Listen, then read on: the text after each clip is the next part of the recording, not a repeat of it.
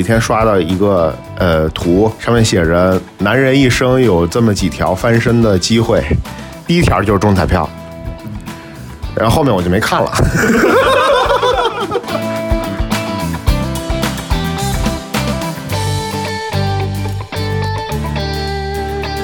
我也我也不图什么，就是觉得买完之后给你一种小小的希望，小小的惊喜。因为生活有时候太平淡了，之前的时候就买点这个。特别是当我脚摔了之后，立马买了一张，没中，再买一张还没中，再买一张还没中，我就觉得算了。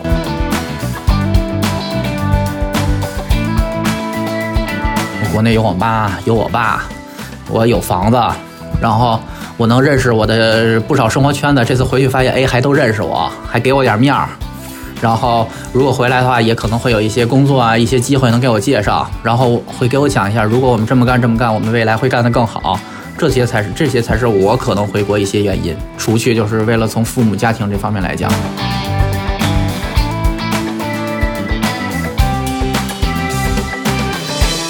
这个我们刚查完啊，其实最多的还是这个 OPPO Mini 六。哎，中了，中了！哎，中了，中了，中了！二。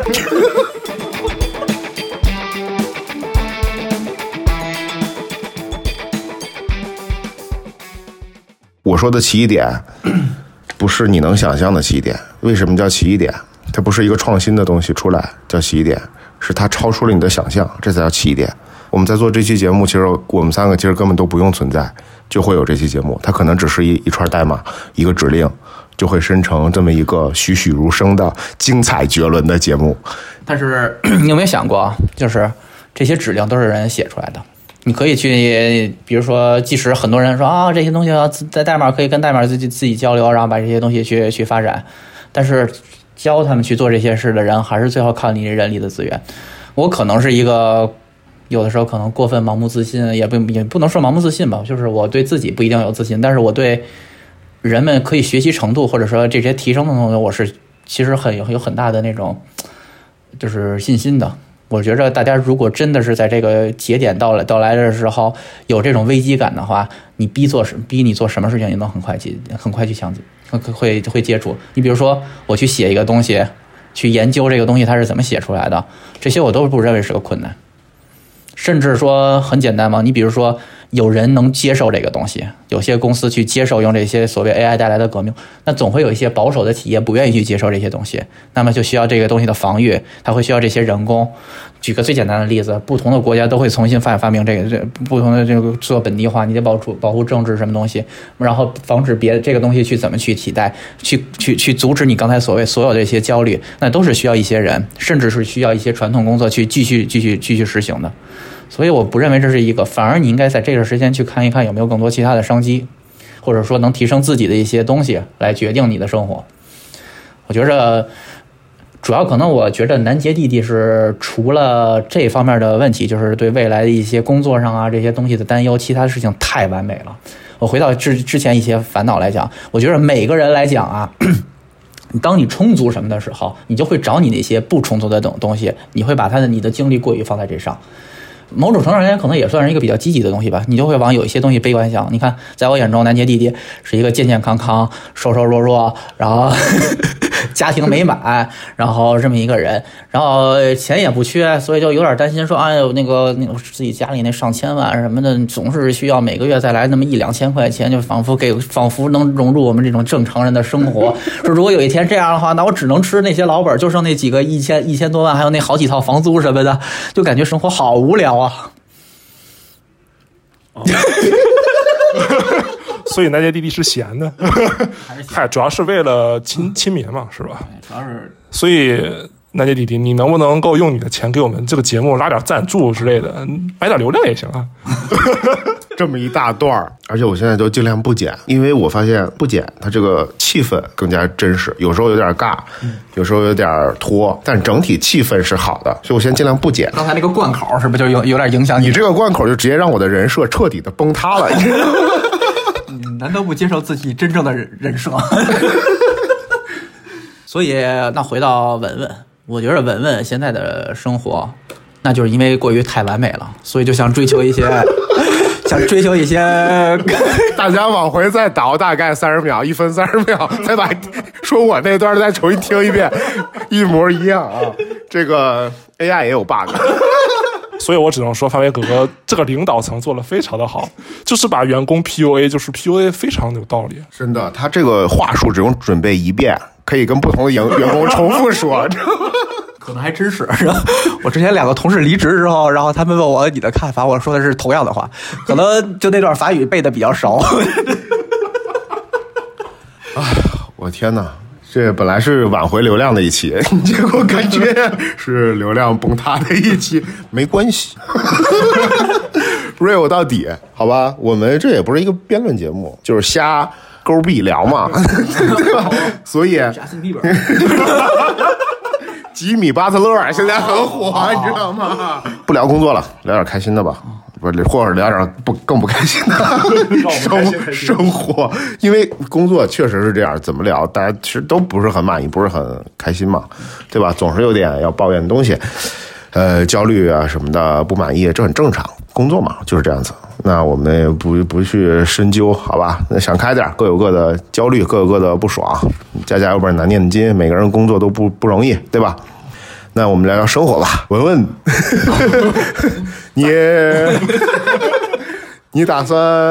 所以说你刚才说到了，就是生活方面啊，咱咱们先说点轻松的吧。你要去哪儿玩来着？马上就暑假了啊！我要去三端去那块儿过我的暑假。大家都知道，我是一个热爱工作的人，我的生命就是公司的。我活着的目的就是让公司更加的富裕，养更多的闲人。我靠，怎么样？你这个经营理念跟范伟哥哥背道而驰。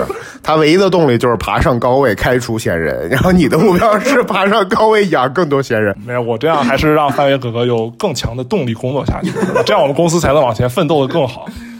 就大家都是精英就没什么意思。好，言回言归正传啊，其实本来这个假期，因为现在五月嘛，呃，现在六月不好意思，就是就是现在这个时候是旅游最好的时候嘛，就是五月呀，也定一些假期，六月初也想出去玩一下，然后就因为这个事件，就是早不来晚不来，就是在你要出去旅游的前一星期就发生了，然后别的地方坏吧都没事，他还是脚坏了，还出没法没没有办法去走，脑子坏了也我也觉得可以接受，好吧。所以说，就是感觉好像这段时间挺倒霉的。就是你一开始倒霉之后，你就会把各种小的事情无限的放大，就会觉得说啊，这个事情我也不倒倒霉，那个事情我也不好，就感觉谁都跟我作对一样。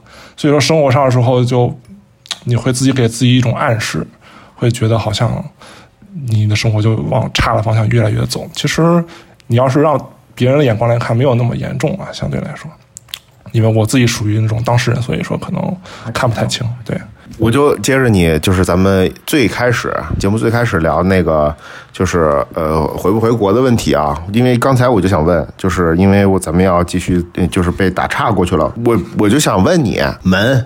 因为其实范伟哥哥也不是不排除回国的可能性嘛，毕竟对吧？有这种体制内的很好的机会，或者是体制外的这种很多机会。毕竟跟工作对跟工作工作没关系，毕竟凭范伟哥哥的这种工作能力，走到天涯海角都是人上人，对吧？肯定没问题。有的地方不行。地下也不行，安德广怎么行，光的不行。对，那安德广是我们的地盘嘛，所以 我是我们这种人地盘嘛，对吧？那你们这个考虑的因素是什么呢？我特别好奇，就遇到有些人说，我我纠结要不要回国，回国发展，在这边发展，有这好有那好，每个人的背景不一样，资源不一样，想法不一样，经历不一样。但作为你们两个，你们的因素是什么？考虑这些的？其实我在这边生活挺久了，生活十一二年了吧，但是我的想法啊，做事其实非常。的，就是很中很就是那词怎么说呢？就是就是非常的传统一个中国男人。然后我会想一些比较稍微远一点事情啊，比如说我在这边生活，我自己融不融得入？其实相对来说还行，我适应还可以。但是我下一代呢，我想让他过什么样的生活？就是你的孩子能不能融入到当地？这应该也还好。比如说，我要是找一个中国人，如果我们两个在一起的话，他愿不愿意在这边跟我一起生活下去？然后他会想，他可能对自己的下一代也会有一些规划啊之类的。他这边合不合适的，就是想这些东西比较多一点，就是一些乱七八糟的东西。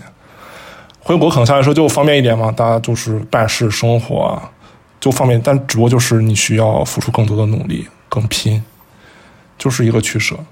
在这边我就感觉我有点在逃避啊，就是选了一个相对来说比较走个捷径的方法，过一个比较舒适的生活，但就是感觉这段时间之后，也就是这个样子，在这边我没有找到在这边，呃，怎么说有点跑题了。没跑题啊，我很理解你，就是有稍微有点不甘心呗，是吧？有有一点不甘心，但是你又又要取决于自己未来的妻子、孩子的这种最优选择，对吧？所以你很难取舍。哦，明白。但说白了，我就听到最归根结底还是得老婆说了算嘛。文文肯定是跟着女人走的，Happy wife, happy life，这大家都懂。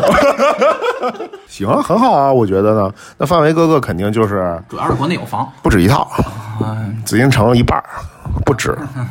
如果回国的话，你父母是也很大一部分原因嘛。其实，嗯，我没有什么，主要是我爸妈，我觉着并不一定会会会过来生跟我一起生活。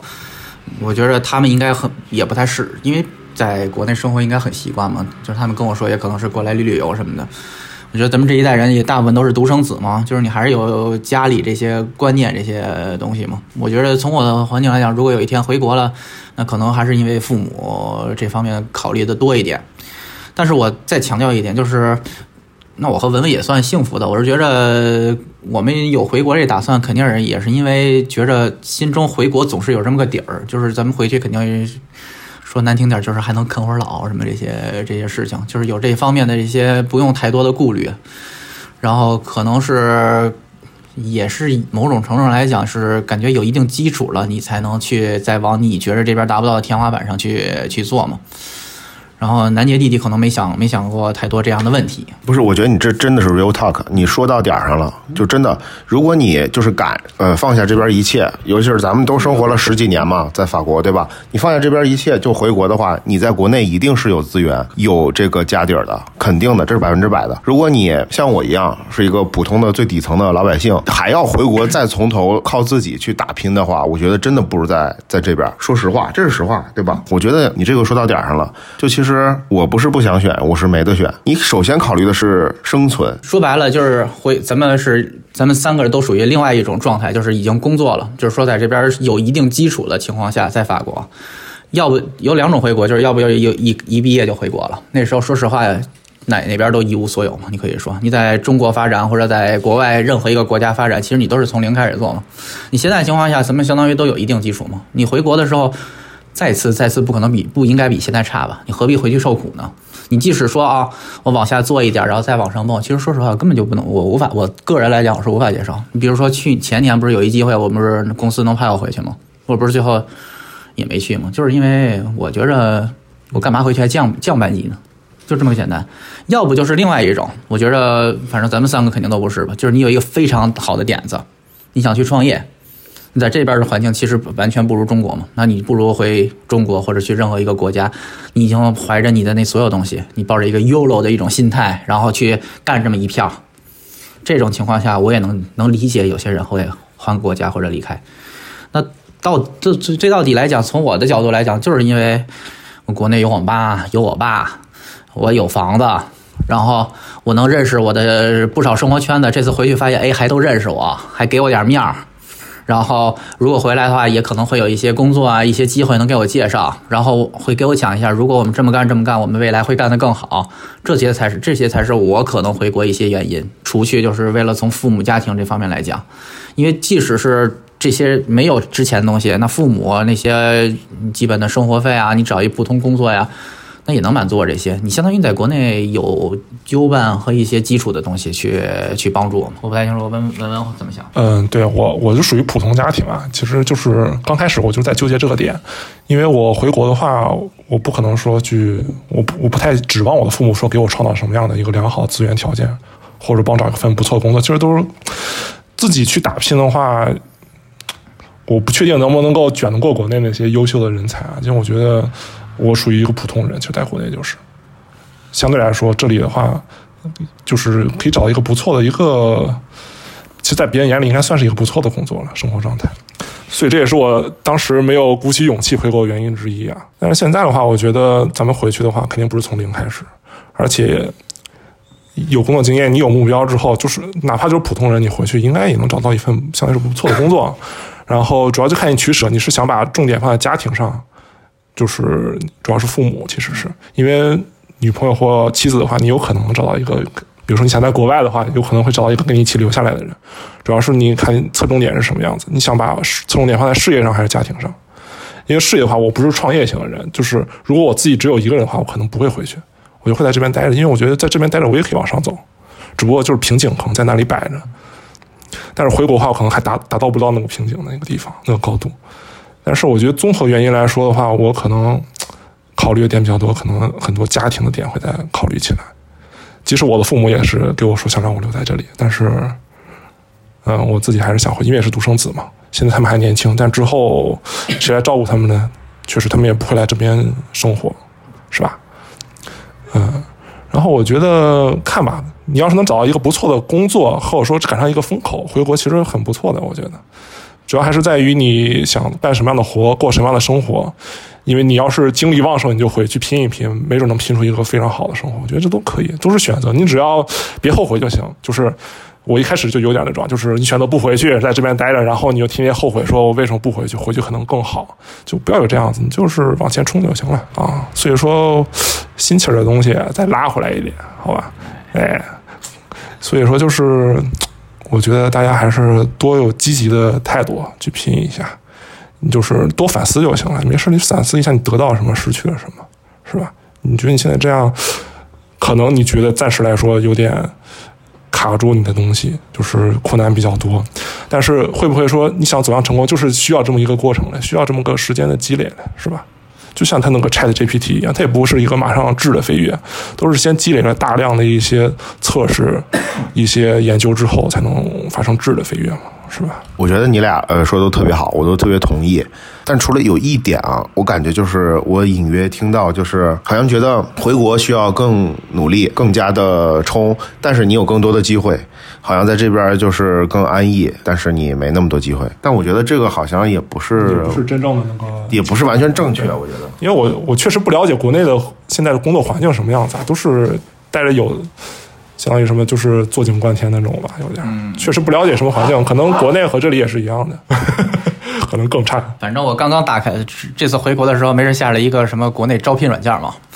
然后我写了我的期望薪资，跟我现在的这个职位和类似做的事情，基本上正常都比我高，现在两三倍左右。对，所以其实国内现在发展非常好，只不过就是我你太长时间不回去，你就是有一种莫名的恐惧和无知这种东西，就是很正常。所以有时候就就跟我在这时间待久不回国一样，就是你回国前你可能确实会有点担心。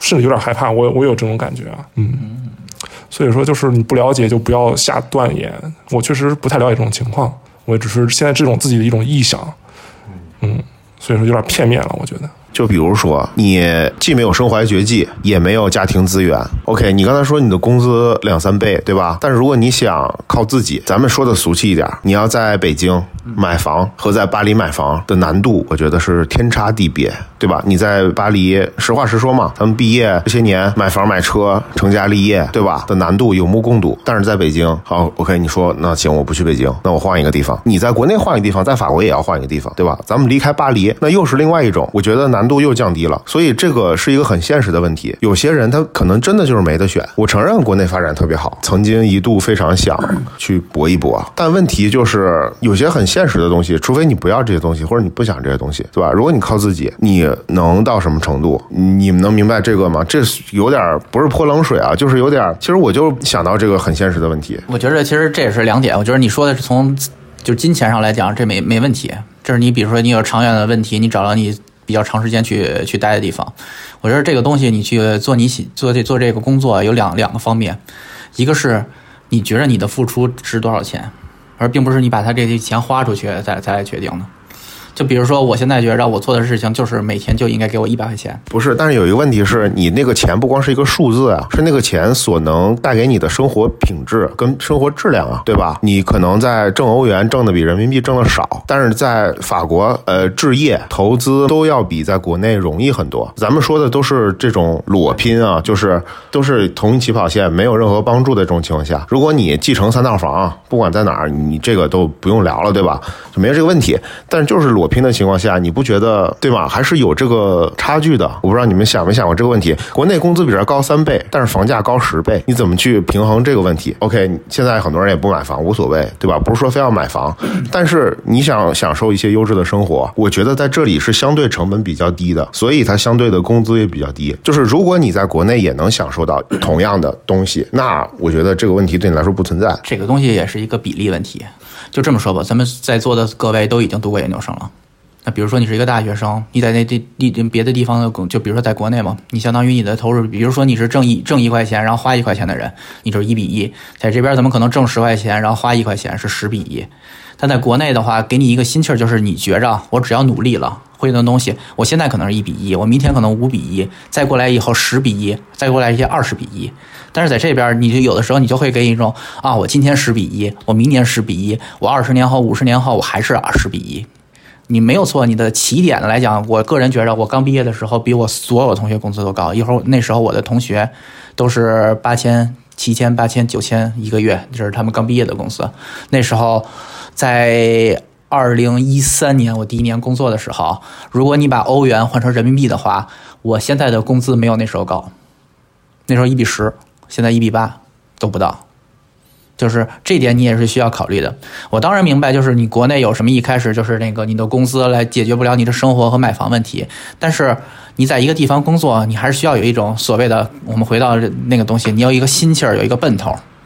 你可以说我们一上来就进入了一个中中等或者一个比较舒适的状态，但是如果你是一个有心气儿，你是想把你改变命，你是希望你能通过工作，你能通过这些东西去改变命运的话。当然也分人啊，我觉着有的人就可能是我的追求就是现在我三千四千五千这么这么凑合混日子，最后老家 一百线城市买套房，这是这样的人也也也也各种存在，但是也得看你自己对这件事情的定位，我觉得这点也很重要啊。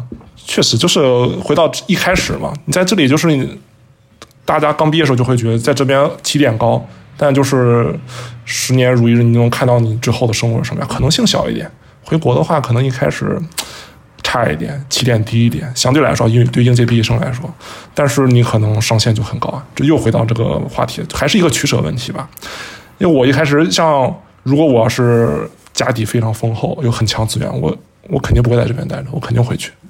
就哪怕我自己工作地点，但是我生活有保障。我在国内，我我我给说了，我给大家说了嘛，我还是一个非常传统的一个中国人，内心非常的爱国。我肯定就是觉得归属感，这个我就有了。在这边始终觉得自己是一个流，就是游子这种感觉。但是我觉得大多数人可能还是普通人吧，相对来说还得靠自己。靠自己的话，在这边确实是个捷径，你会很快达到一个舒适的一个程度。就是我就是觉得，我当时就想回国的时候，我就在想，如果我要回国的话，三年之内我也是找一个在北京工作，我肯定买不起房。撑死买得起买得了车，但是你没有牌照，你也上不了路。唯一好处就是能找个女朋友，但找女朋友之后呢，你给你也给不了她什么东西。所以那个时候是我困惑的点。我说三年之内我什么都没有，但是在这边我觉得三年之内我可以看到买房啊、买车这些希望，这就可行性还是这边高一点的。所以说我自己就是有个私心，我就给也是给父母说过了，就是现在来说回国的话，我觉得性价比没那么高。因为那个时候也是工作经验也比较少嘛，直接回去的话也不太好。在这边，你就至少还有个选择，你想回就回，不想回的话，你就在这边继续工作。你回去的话，再想回来，我觉得还是比较困难了。那个时候就，是吧？嗯。所以说，目前来说，我还是觉得我在这边工作，毕业在这边工作，对自己没有太大的坏处。你可以积累点，积累一下国外工作经验，然后你再找个国内的工作，也不是不行。对于普通人来说啊，我的意思是。这个也没有什么坏处，主要是看你以后长远的发展。你想在这边定居留下来，还是说就是只是一个暂时的工作一下，积累一下工作经验回去？我是比较在纠结这个点。我不知道你们是以后想打算在法国定居吗？当然，南杰弟弟肯定是要在这边待着了。那你们俩什么时候回啊？看我什么时候有人愿意跟我一起回。看我什么时候买中了乐透，我就回。这个话题越聊越沉重了，现在开始。我们是个轻松的节目啊。但但是不得不说，真的很多人在面临这种焦虑。既然我们节目 就是从这个巴黎视角出发，对吧？我相信在巴黎有很多年轻人，比我们年轻的，甚至比我们年纪大的，或者我们同龄人，跟我们状态相相仿的人，都有这种焦虑。说了很多工作上、生活上、回国这种焦虑等等。我发我相信大家有共鸣啊，都考虑过这个问题，包括之后父母怎么办这种情况，对吧？都有。但是这不是一个辩论节目，对吧？各自有各自的想法，这很正常。呃，我们还是想聊点快乐的，对吧？聊点快乐的。哎，这其实也没啥焦虑的，我个人觉得，你该到时间你想回去就回去，不想回去就拉倒吧。反正我是这种情况。大家也都看到了，其实这两位非常的不 real，一个是千万富翁，一个是家财万贯，只有我这种默默打拼为他们耕耘、端茶倒水的人才够，才需要有这些烦恼。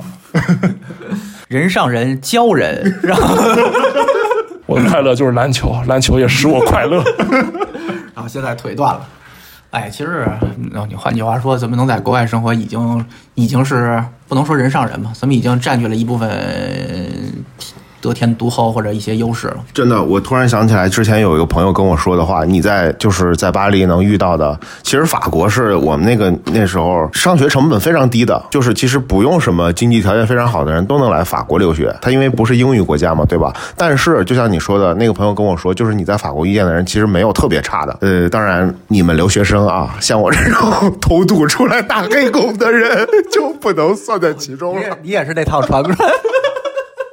不过我当时也没想过在法国来的时候，也没想过在法国会待这么长时间。就是刚出国的时候，就是还是某种程度上还是一定的机遇吧。我觉得，首先你父母有这个经济能力把你送出来留学，对吧？之后就是你可能上个学想回去或者留下，就你已经就是怎么说呢？就是比底层人幸福很多了。说实话，对吧？咱们就真的直说。但我底层人就是底层人，你知道吗？我就已经底层的不行了，我就是这样觉得的。但我没觉得没什么，人皆平等。你这人怎么能把能能贬贬低一下？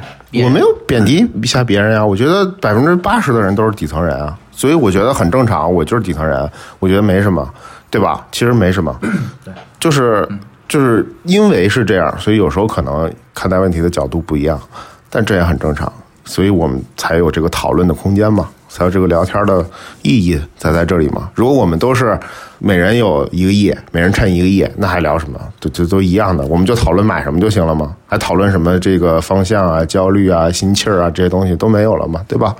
你就是稍微的能克制一下自己的凡尔赛就更好了。你刚才你说的时候，我在想，如果我有一个月，到底该该怎么花？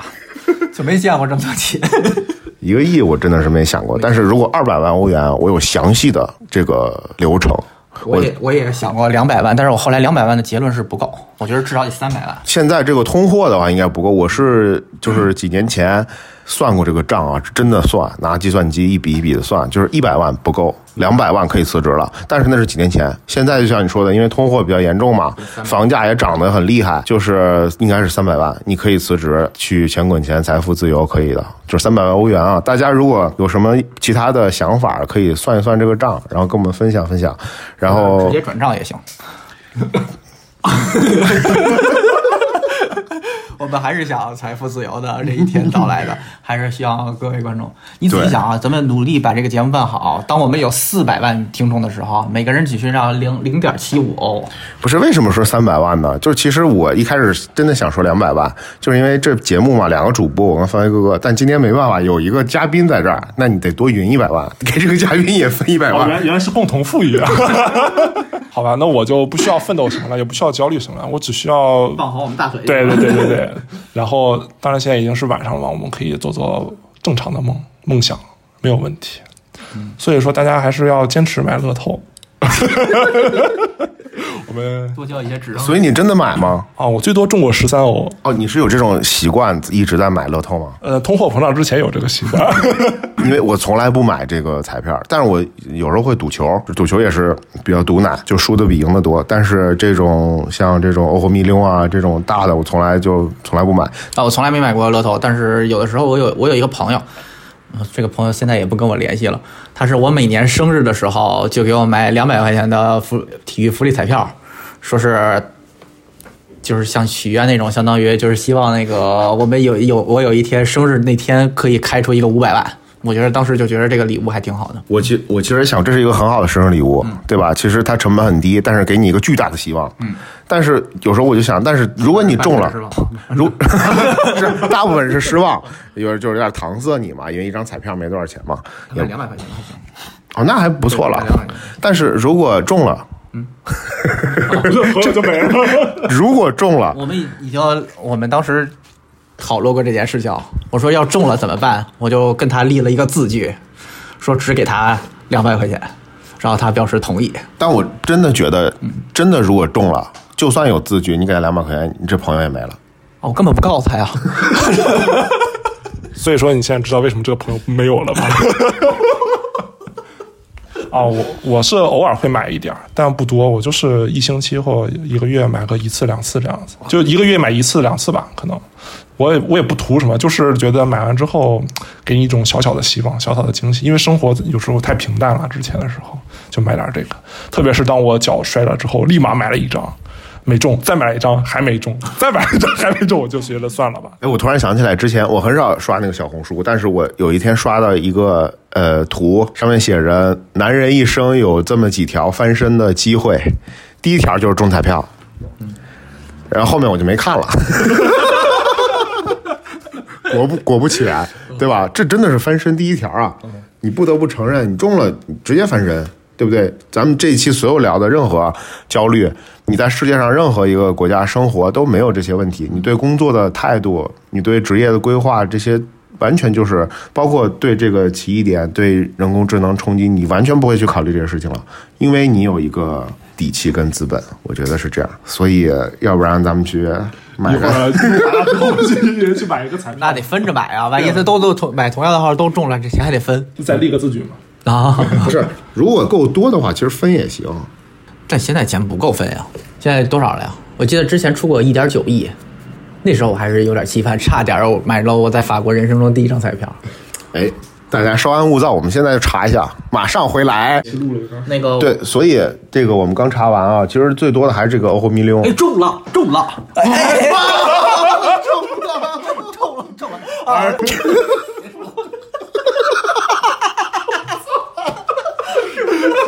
只有到最后一期才录。这是小哥的秘密最后一期。下一个是大叔的快乐。